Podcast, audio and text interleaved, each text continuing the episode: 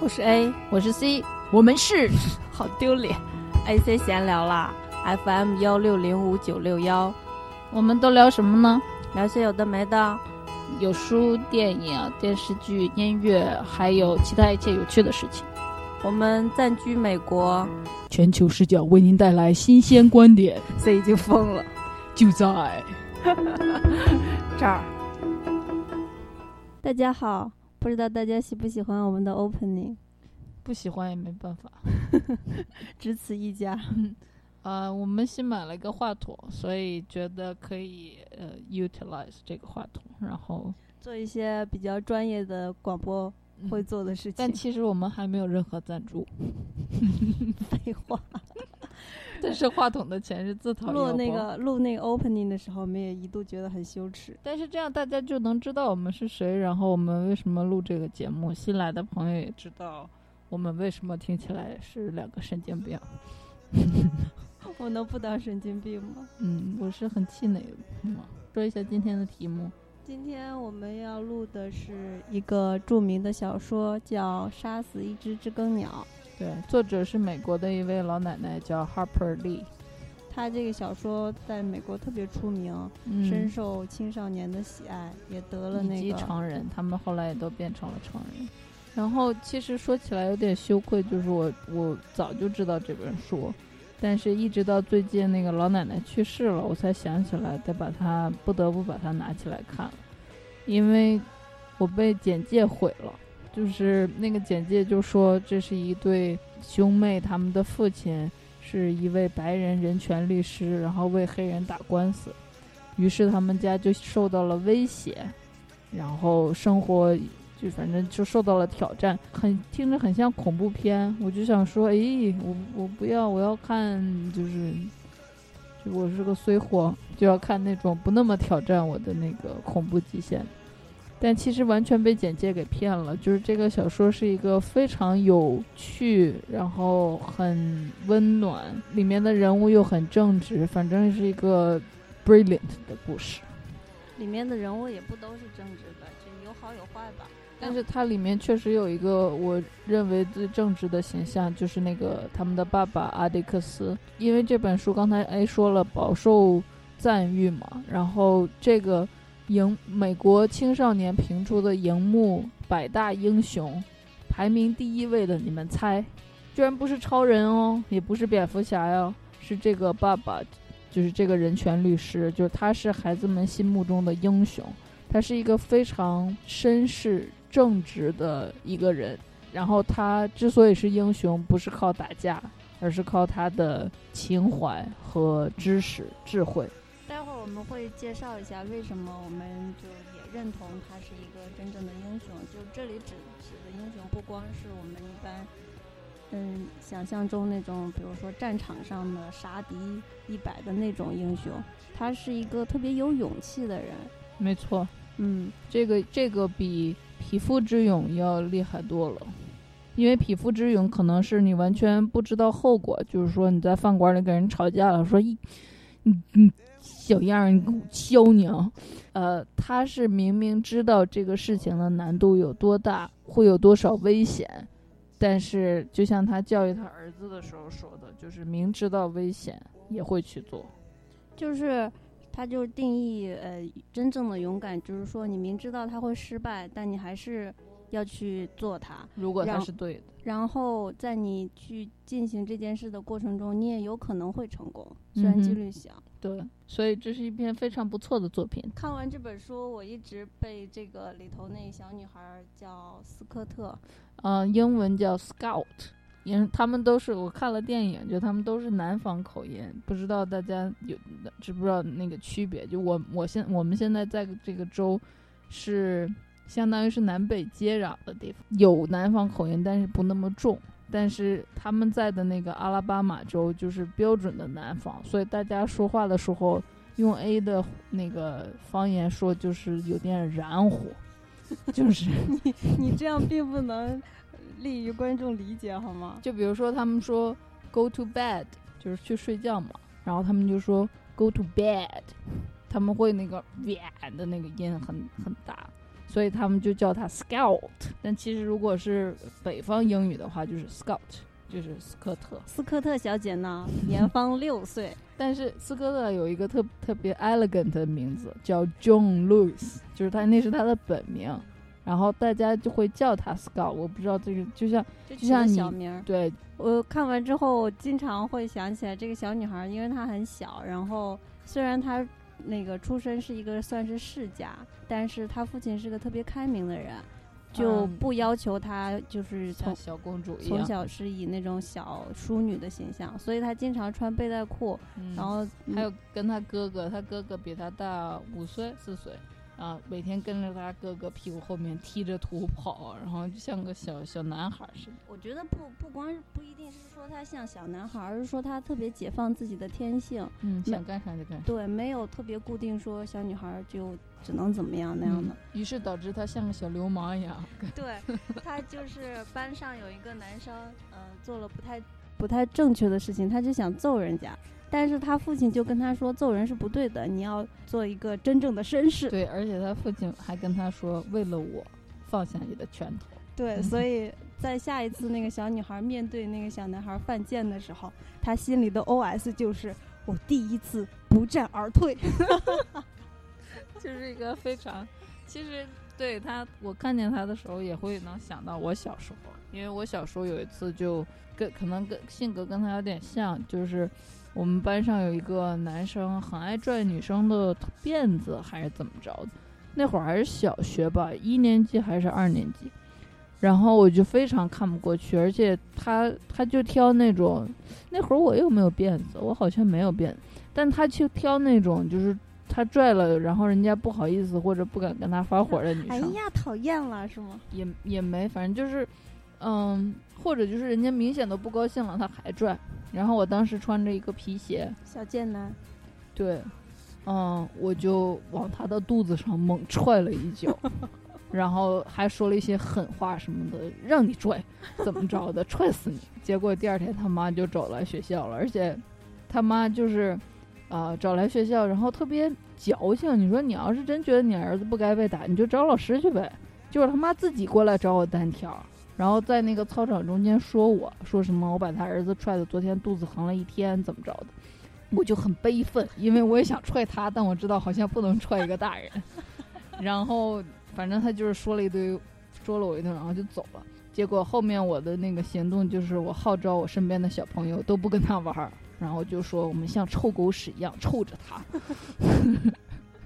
大概这种性格一直你到是说把他当成狗屎一样？对，就是离狗屎远一点。其实这这么看来，其实这就是一个挺不好的事情。你们现在不是管这个叫 bullying 吗？校园霸凌吗？但他也有错在先嘛，这种其实也很难说，因为小孩儿在小的时候很多事情你都是凭一时的那个感觉我觉得要用江湖规矩教训他呀，就是，他不应该去拽拽女生的头发，嗯，他要付付出代价。我们也不知道这件事情有没有给他造成真正对的影响，不知道他知不知道，就是不应该再去踹女生，还是就是一直会留下被你们那个孤立的那种阴影。但也不一定，其他小朋友都听我的话了呀。只我只是表达了我的愤怒而已。小孩儿的行为方式特别有意思，嗯，嗯，还有有一次，他们就把那个嗯嗯 Jim 就推了个轮胎，然后 Scott 就说让我进去，让我进去，然后就自己转在那个轮胎里，让 Jim 推他。然后结果刚进去了之后说，诶，我好像刚惹 Jim 生气了，糟糕了，他一定会推的很大力。就是然后他就被滚了好多圈儿，然后嗯撞在了那个一墙上，对翻翻出来了。对，就是这里面描写他那个小孩儿这这么就是每天踢着土在外面跑玩儿，就特别有童趣，然后让我想起很多我小时候的事情。还有我小时候就再小一点的时候，可能六七岁吧，我的夏天的时候膝盖永远是带着痂的，就是那个狗，那叫什么？狗痂不是狗伤疤，伤疤，就是就跑两步，咵起摔一跤，然后膝盖就破了，然后可能刚长好又咵起摔一跤，然后破上再破，但是都都都觉得嗯不是痛苦，就是天天闲的时候就蹲在土堆旁边，然后抠自己膝盖上的痂玩儿。我我小时候，我们那个那地方人特特小孩儿特别爱玩泥巴，然后就用水找那种粘土，特别粘，就可以捏各种泥人儿嘛。然后，所以现在我要是路上看到那种泥坑儿，然后 下了雨，我就特别能回忆起来小时候那种玩泥的心情。嗯，你有蹲在泥坑边儿，我就拍一下。拍个照发个微博。要我说一下这个故事的简介吗？我先解释一下它这个书名儿吧，它叫《杀死一只知更鸟》。其实这个，嗯、是个反话。它这个整部书的意思是不要杀知更鸟，因为知更鸟是好鸟。知更鸟，我其实还真没有没见过这种鸟，或者见到了也不知道。但是它的特点就是唱歌特别好听。据阿迪克斯就是那个爸爸说，它不伤害庄稼，然后也不侵害树木，然后它给世界带来的只有好处，就是它给你带来动听的歌声，所以你就不应该杀死它。你去打麻雀可以，因为麻雀会吃粮食。嗯，然后它这个其实也有点像隐喻，在这部书的最后会提到这个，就是响应这个题目，就是书里头有一个人物，他嗯，在书的前大半部分都是以一个比较阴暗的形象出现的，但是最后大家就才知道他其实是一个很好的人。然后那个斯科特他就用这种方法来理解，就是说那个那个人他就像知更鸟一样，我们不应该杀他。这样，其实也不是真的杀，就是去 bother 他，去去呃叨扰他。但我我说一下这个书的大概的内容，但是我觉得我们之所以做做这类的节目，不是为了要省去大家读书的时间，只是说，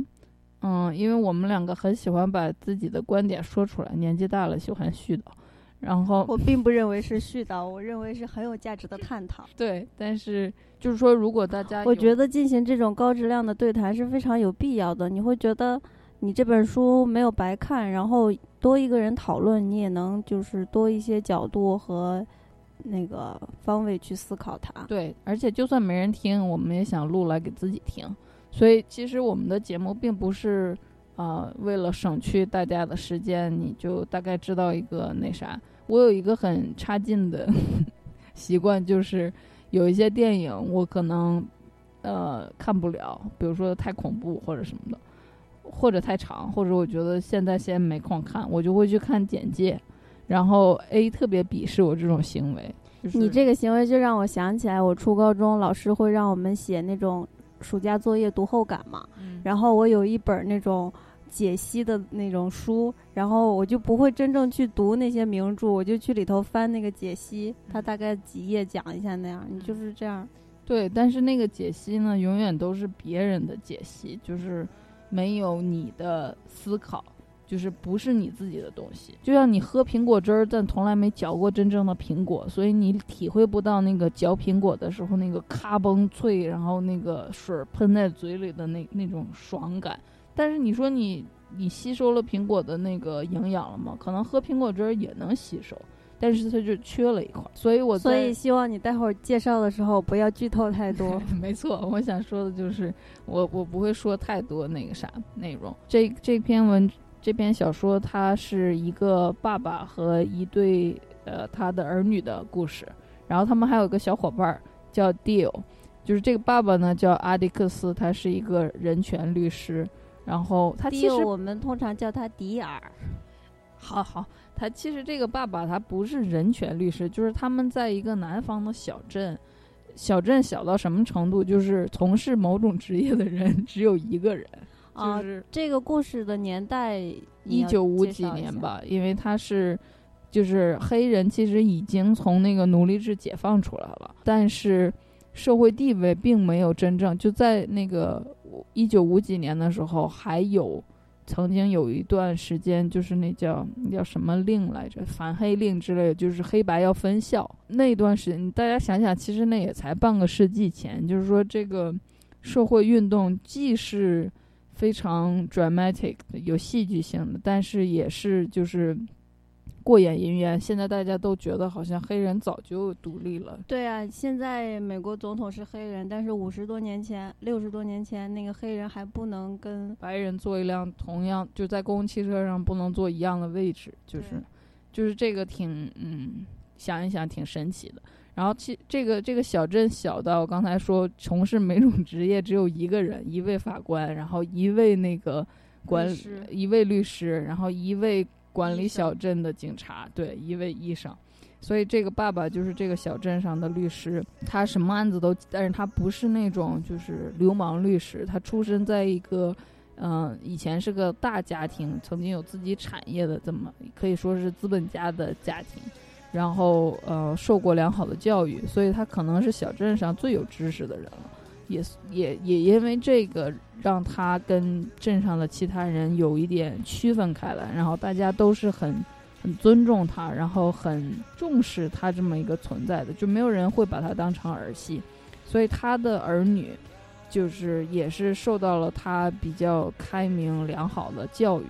然后但是他的老婆就是他们的妈妈挺早就去世了，所以这个小女孩就没有妈妈，所以一定程度上也导致了她就是没人给她买那种小羊群船，然后这这个爸爸又当爹又当妈，对，然后，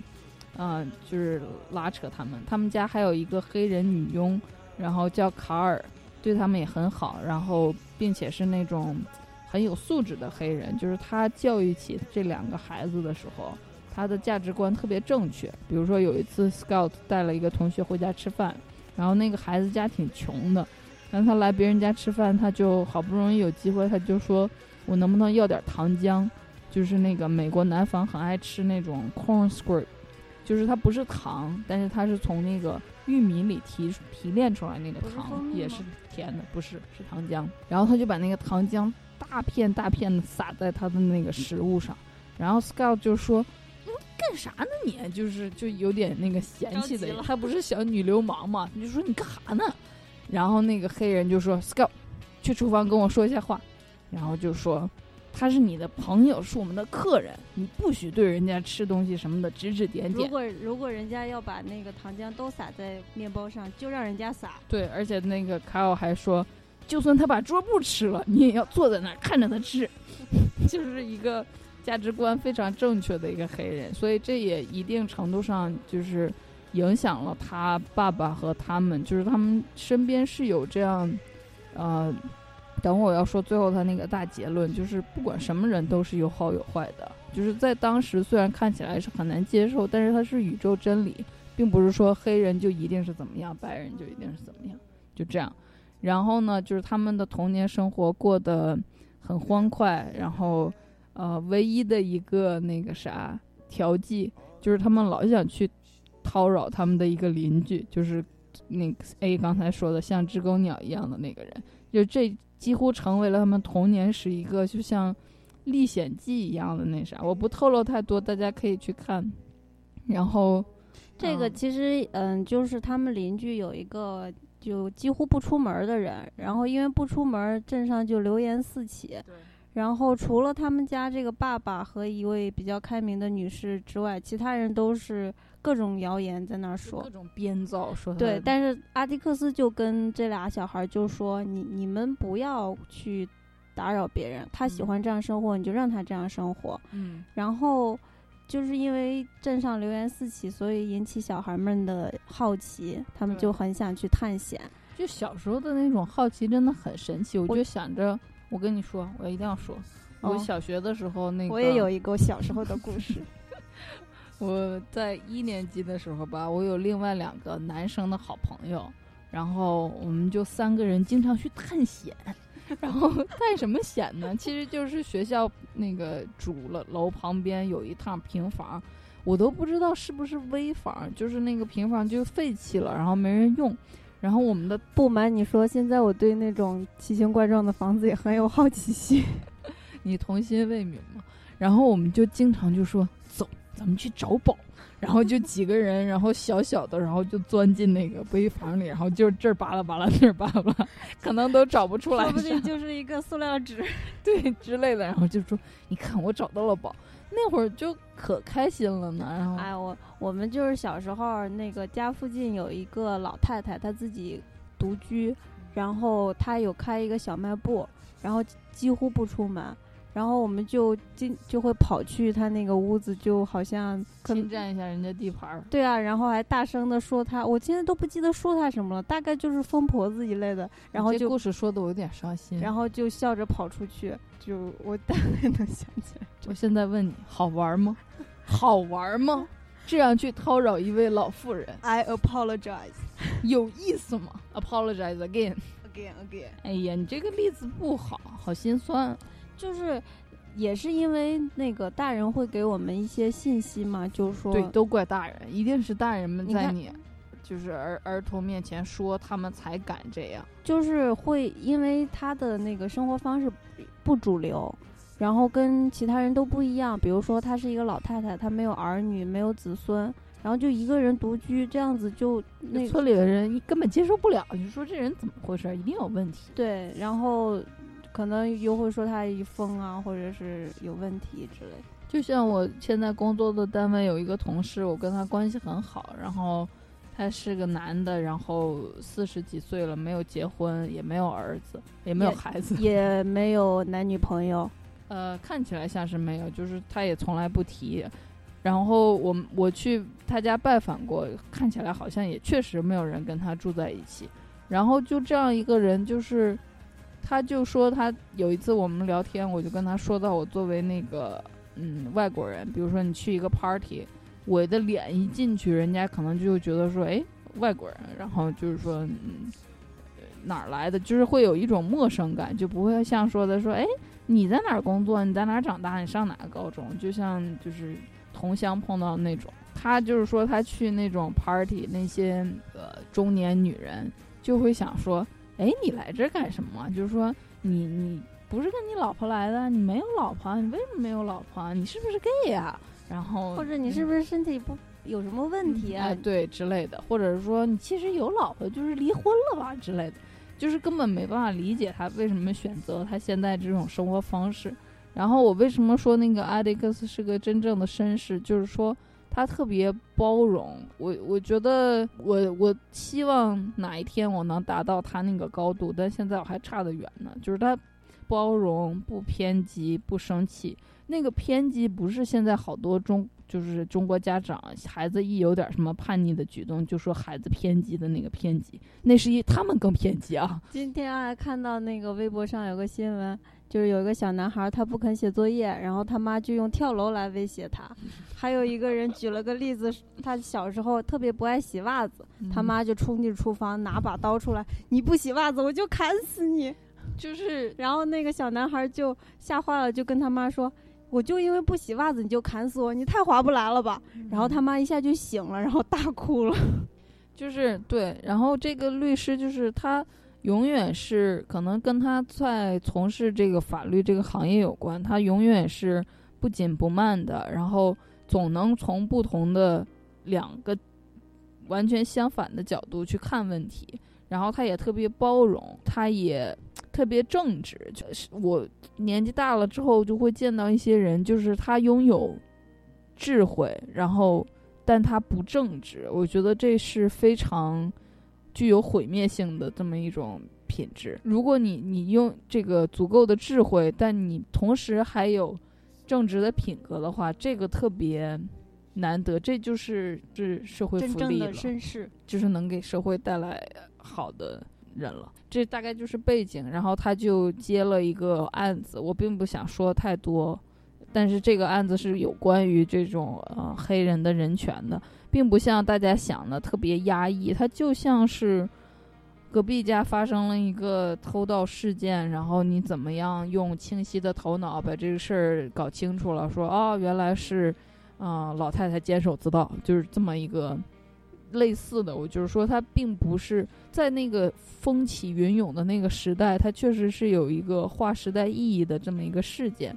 但是。当它真正在小镇上发生的时候，它就像是小镇的一个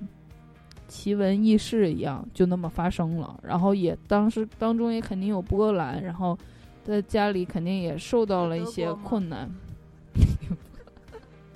good point。但是就这样过去了，然后在这么一个事件当中，就体现了每个人的特点，然后也体现了一些宇宙真理，然后啊、人生的美和丑。这个小说它其实从一开始就有埋下伏笔，它从开头就在讲整个的事情，但是因为它一一开始就说要说起这件事儿，我们要从那件事儿开始说，嗯就好像引到很很久很久很久哎，以前。就就有点像老太太在给你讲故事，就是有一个书书评，就是说他是用儿童的视角和成人的观点，就是你看他他一他就把那个 Scout 和吉姆还有那个 Dio 就是描述描写的绘声绘色的，但是他们说出来的道理却是你在儿童的时候你体会不到的。就比如说那个，嗯，我想想，Scott 有时候就会说，当时我并不知道是怎么怎么怎么的，然后知道咋咋咋，就是那个我并不知道怎么怎么的，其实是成人的一个观点，就是他就像一个老奶奶在给你讲故事一样。就我就想说，他这个故事是嗯、那个结构非常巧妙，然后呃故事风格也很清新，就是很好读的一篇，所以希望大家一定要去读。嗯，然后大概把这个简介说完了。总的来说，它的主题就是嗯宣扬平等的，然后除了那个不是那么简单。平等不简单呢，嗯，我好吧，那你说你的，你现在觉得是宣扬平等？然后除了那个主线，就是阿迪克斯在一个就黑人白人还不平等的时候，为黑人争取人权的这么一个主线之外，就是我觉得他其实还有在别的地方也讲了一下关于别的方面的歧视。一个就是不喜欢 social、不喜欢出门的那个人，他的名字叫布，B O O，然后翻译过来就是布料的布，然后他就是几乎从来不出门，所以他就成为了一个镇上的传说。然后不好的传说。对，就是把他的形象就是想象成一个恶魔那样的。然后还有，啊，跟那些孩子说他吃猫，或者是他 他他用那个剪刀。袭击自己父亲的腿之类的。然后还有一个人，他是就是嗯有钱人家的公子，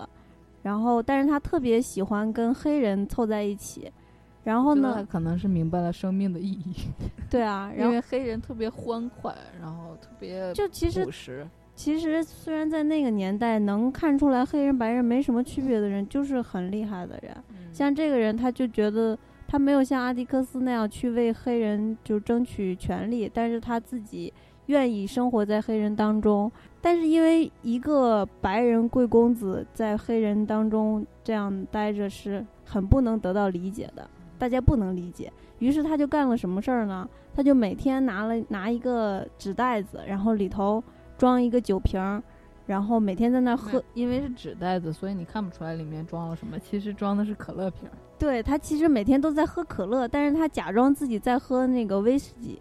所以在大家的心目中，他就是一个喝醉了的白人，然后整天混混在黑人当中，不知道在想什么。对他混在黑人当中，一定是因为他喝醉了，不是因为他头脑清醒。对，就是他后来自己跟小孩们解释，就是说人们无法理解你，你这样做是因为你想这样做。还有那个不，就是人们无法理解不不出门是因为他想待在家里，所以就用各种留言、各种方法来就是解释自己的这种想法。就是这个，我觉得也是很值得我们其实我有的时候会感受到一种，这个是一个比较高级的定义，就是平庸之恶。就是因为大部分的人，majority of people，他们都有一个类似的行为模式，比如说，先童年，然后受教育，受完教育之后找工作，找工作定了之后结婚生子，生结婚生子之后就养孩子，然后比如说像在美国这儿就送孩子去夏令营啊，然后呃去去那个呃家庭旅游啊，然后等到孩子长大了送他们上大学啊，等孩子大学了搬出家，然后两个小老两口儿找各种方式安度晚年，就是 majority of people 都是这样生活的，所以人们会带有一种预先设定的那种价值，就是说觉得你也应该是这样生活的。所以这其实是一种不包容，就是他他，我觉得这个想法其实有一点自我防御机制，就是你需要像我这样活，我才是对的，这样子他就不用反省他自己活的对不对。嗯，也也对，更深层次也有可能是这样。所以就像我那个同事受到的那些呃异样的眼光，就就是我说他没结婚，然后也没有孩子，四十多了，然后、就是那些人就会 judge 他，然后就就会跟自己的孩子说，你看他是咋咋，然后就就是会有 A 小时候的 A 跑进他家骂一句啥，然后跑掉，不光是我啦，是一群小朋友，我们是一群。对愚蠢的阿迪克斯说了，那个每一群暴徒都是由一个一个人组成的。对。我们小时候是一群暴徒。你现在对着麦克风忏悔呢是吗？啊，就是说，我就是说，这有一种平庸之恶吧，就是觉得一定大家要怎么样的生活，然后这种平庸的恶归结到生活里，就是现在广受讨论的一个话题，就是过年回家七大姑八大姨对那种单身男女的那种拷问。就是、我问一个认真的问题，你知道平庸之恶是什么意思吗？知道那个平庸之恶有被一个女作家写是跟纳粹有关的这么一个那啥，就是他去那个人呃对，但是他其实不是我今天说的平庸之恶对，我就是想说一下，他这他那个原本的平庸之恶的意思，就是在那个纳粹统治期间，当时其实有很多平民参加了那个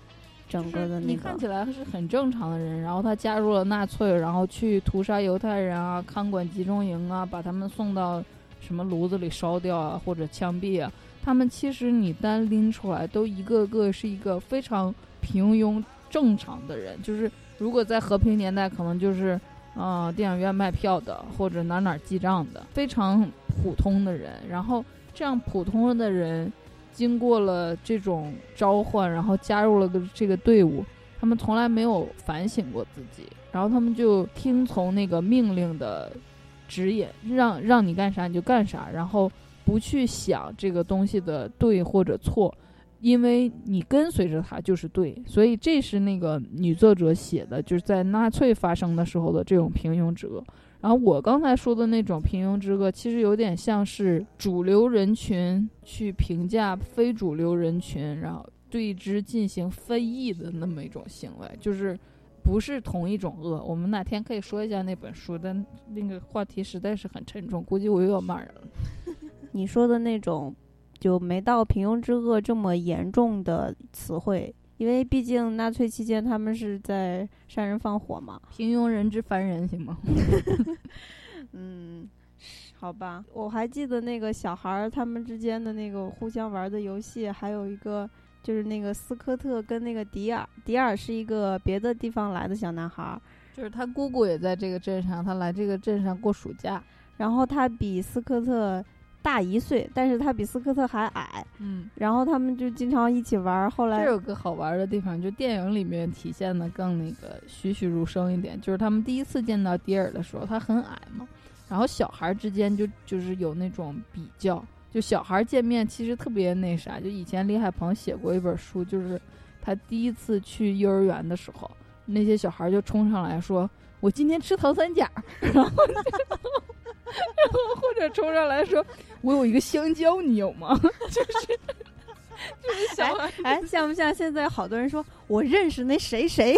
就是就是小孩子之间的那种比较特别可爱，就是你你到大人了之后，你就觉得说你比啥呢？但是可能就是当时对对一些这么说起来，中外的小孩都一样。对啊，那个迪尔第一次见他们就说，就我爸爸带我去坐飞机、坐火车什么的，还说哎不对，他第一次说的话是他说我会我会读书，你们有什么需要读的，我可以给你们读。对，还有就是我就说他们第一次见到的时候，那个吉姆就斜眼看那个迪尔说：“你多大了？看你这身高，四岁半。”然后迪尔就说：“我七岁了，咋咋咋。”然后吉姆就说：“我十岁。”对，然后也小孩之间特别好玩嘛，然后他们每个夏天都一起玩。后来他就跟斯科特说：“嗯，等以后长大了，我要跟你结婚。”然后斯科特还很很认真的就跟别人说：“嗯，那个迪尔说他要娶我，咋咋咋。”就是但是其实小孩也不都是好玩的，他们那个姑姑的那个儿子叫弗朗西斯，就特别无趣。那个就是那种特别平庸的小孩儿。这这我们说这三个小孩儿应该都将来会是人杰。将来的故事，你来写一个好吗？我就说那那个小孩儿他就是胖乎乎的，然后就重复大人的那个，啊对，就有那么一种孩子。我现在工作的时候看到一些人，我会想到，就很有意思的是，你看着他们现在的脸，然后你想象他们小时候是什么样子，我就觉得我那有几个很 boring 的同事。小时候应该也很 boring，没什么童趣，然后可能七八岁就学着自己爸爸的样子，穿个衬衫，然后把那个衬衫塞在裤子里，然后小孩学大人说话，但又学的不是那种有意思的，就是那种陈腔滥调。书里头就用一句话来形容，就是说那个斯科特觉得他跟这个弗朗西斯对话的时候。就好像沉入了一个海底，这个是什么意思呢？就是你跟一个人说话，他没有什么反应，就是没有回应，并且他的反应可能是就是特别，就让你的心沉下去了，没有任何没有对话的欲望。嗯，比如说你，就像我，我举个例子。有的时候过年过节，当我还在国内的时候，有那种亲戚来，然后因为他不是有的时候不一定亲戚就一定会成为你的朋友，你只是有血缘关系嘛，就所以不一定谈得来。然后有时候他们就会问我说，在那个哪儿北京工作挺好的吧？我就说挺好的，能那个看着很多有意思的人或者啥的。然后他们就就说一句，比如说那人还不哪儿都有。就是这种，这种让你觉得哎，接什么呢？以前你是不是跟我说有一个人跟你说，哎，你在北京，我认识一个谁谁在北京，对，就之类的，然后就就很难把那个话题接下去。就是应该斯斯科特当时说的应该是这么一种意思。然后我还想说一个有关这个书，就是为什么我一直说这个阿历克斯是绅士，就是。我觉得，在我从小到大受的教育里面，当然我也看了不少书，阿历克斯的这种形象从没有在哪一个中国的文学作品里有好好的出现过。就我能想到的一个人是魏征，魏征很聪明，很正直，但是呢，那个历史是唐朝的史官写的，所以你又不能不能完全信任那个史书，因为他是。可是魏征是真实人物，阿迪克斯是虚构的人物。但是当时的那种社会浪潮当中，有很多阿迪克斯这样的人，把那个社会的进程推进了嘛，就是需要这种有智慧又正直的人。在中国的文学作品里，你想想，我们能想到是谁？比如说孙悟空，不是孙悟空邪得很，孙悟空邪得很，后来拜倒在了体制下。对，然后比如说那个《水浒传》，那里面的一个，这其实不难理解，因为。中国的文化就跟国外的这个倡导平等的文化完全是不同的。对，我们的文化好像更倾向于就是等级制，你处在哪个等？比如说像《水浒传》，它歌颂的就是这些人翻越了那个等级，但他们翻越了一个等级呢，他们就是就很挣扎的想融入另一个等级，从体制外想混迹到体制内。然后想得到体制内的既得利益，打倒呃优势阶级的人的唯一原因，是因为自己不在优势阶级。对，就是我我以前看余秋雨的书，然后觉得余秋雨好像是个名士，结果他臭了。然后，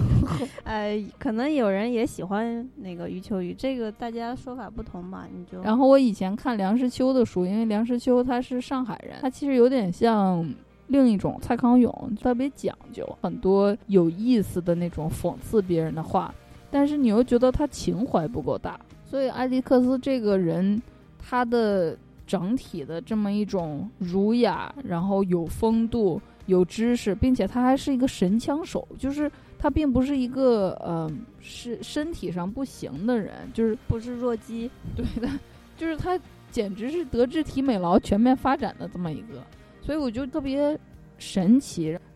他是我的楷模的，就是这类的形象，而且他特别正面。他按理说他承受了很多高于一般人承受能力的事情，你感觉不到那些苦难有附加在他身上。对他这个书没有没有对。阿迪克斯整个人的那个思想经历或者成长经历有太多的挖掘，他就是呈现一种他已经长成了一个非常好的人的这种形象。对，我觉得很神奇，他怎么能长成他那样的？大部分上一集你还很神奇，为什么金叹长成那个样子？对啊，他们都是虚构的人物。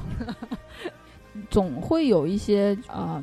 苦难的东西。我大部分看到的中国的文学作品里面的人，都是有一点半人半兽，就是你想哪一方面好的成为人，一定有一个什么样的过去，所以我才说半人半兽。人前特别优秀、光鲜。但你人后一一定要，比如说吃过屎啊、喝过血呀、就是这类我觉得也说不定吧这。类这种苟且，就是我觉得这种苟且没有在阿迪克斯的身上发现过，当然了，他是一个被塑造成英雄式的人物，你怎么能发现呢？我就说你所以我是不是相信了一个神话？你在有在美国有发现阿迪克斯一样的人物吗？嗯，我有一个教授，他就我觉得他特别，他以前当过副校长，就在这种学校的政治体制内跟人搏斗。就美国人也搞政治，但嗯，没有中国人那么腹黑，但是你为了利益，大家肯定会有拉扯。就是他有很多这种那个经历，但是你并没有觉得他变成了一个厚黑学搞得多了之后，你自己也会变黑。就他没有那种黑，太监，对，还感觉他特别热爱生活，然后很正直，很向上，向上。对他都八十岁了，嗯，他老了还是一位老绅士，而不是变成了老太监。但是其实现在国内就中国也一直在发展，现在搞平权的人也越来越多，所以可能你现在回去会发现一些我只是真正的绅士。我只是不知道要受什么样的教育才能长成那样，就对我来说是个还没想清楚的课题。你可以去采访一下你那位教授，他不一定想跟我发生那么 deep 的 conversation，他想想如果是阿迪克斯，你去问他，他能不告诉你吗？应该不会。嗯，好吧，我可以鼓起勇气试一下。今天又录的挺长了，差不多可以结了吧。最后我们要送的歌是那个 Coldplay 的《Viva La Vida》。Coldplay 翻译过来是什么？不知道哎，Coldplay 叫啥？他就是唱那个 Yellow 那首的特别著名的那个乐队 Viva La Vida，是西班牙语，我们也不知道什么意思，但是听他们那个歌，好像达到了一种生命的大和谐。哦，我查了一下这个这个词的大概的意思叫 live the life，就是说好好活着的意思。然后我想说，前两天那个美国那个 Super Bowl 有中国春晚那么大规模，就是什么你要没看你就就 out 了。那个橄榄球比赛叫超级碗，处在那种巅峰阶段的两支球队之间的决赛，然后他们就会在那个赛前和那个比赛的中间休息的时候搞那种表演。所以就是美国最知名的流行的那个，就比如说 Beyonce，她已经去了，今年是第二年吧，就是一定会带带给您盛况演出的这么一啥。今年的那个就是把那个英国这个乐团 CoPlay 给邀请过去，然后他们就唱了这首歌，全场就是就因为他是在那个反正就是 Mexican 的移民很多，然后就是全场洋溢着那个 Mexican。他们特别崇尚那个 colorful 的东西，然后就很多那种色彩斑斓的花。那些人还在那摇着手听，然后就感觉达到了那种移民啊或者什么种族的大统一。然后其实这首歌也是他们去了南美洲和西班牙游历了一年积累的这么些创作，所以可能确实有大同的思想在里面。然后歌当时立马就变成那种最畅销单曲，就他的那张专辑是那一年全球销量第一的专辑，所以你应该在哪个地方会听到过这首。就也响应一下我们这本书的主题，就是平等。嗯我，还想说一个，就是我其实很喜欢我们前面说的另一本书的节目，叫《老人与海》。那篇我觉得我们说的很好，结果收听量一般。嗯，所以我觉得大家可能还是不是特别喜欢书这种严肃主题。然后梁文道也说了一期《老人与海所以 C 就是打了个广告。》，快，我不是在打广告，我是一个正直的人。我要是打广告，我就会说我在打广告。所以你刚才那不是广告，我当时没有，我当时我刚才完全是因为我觉得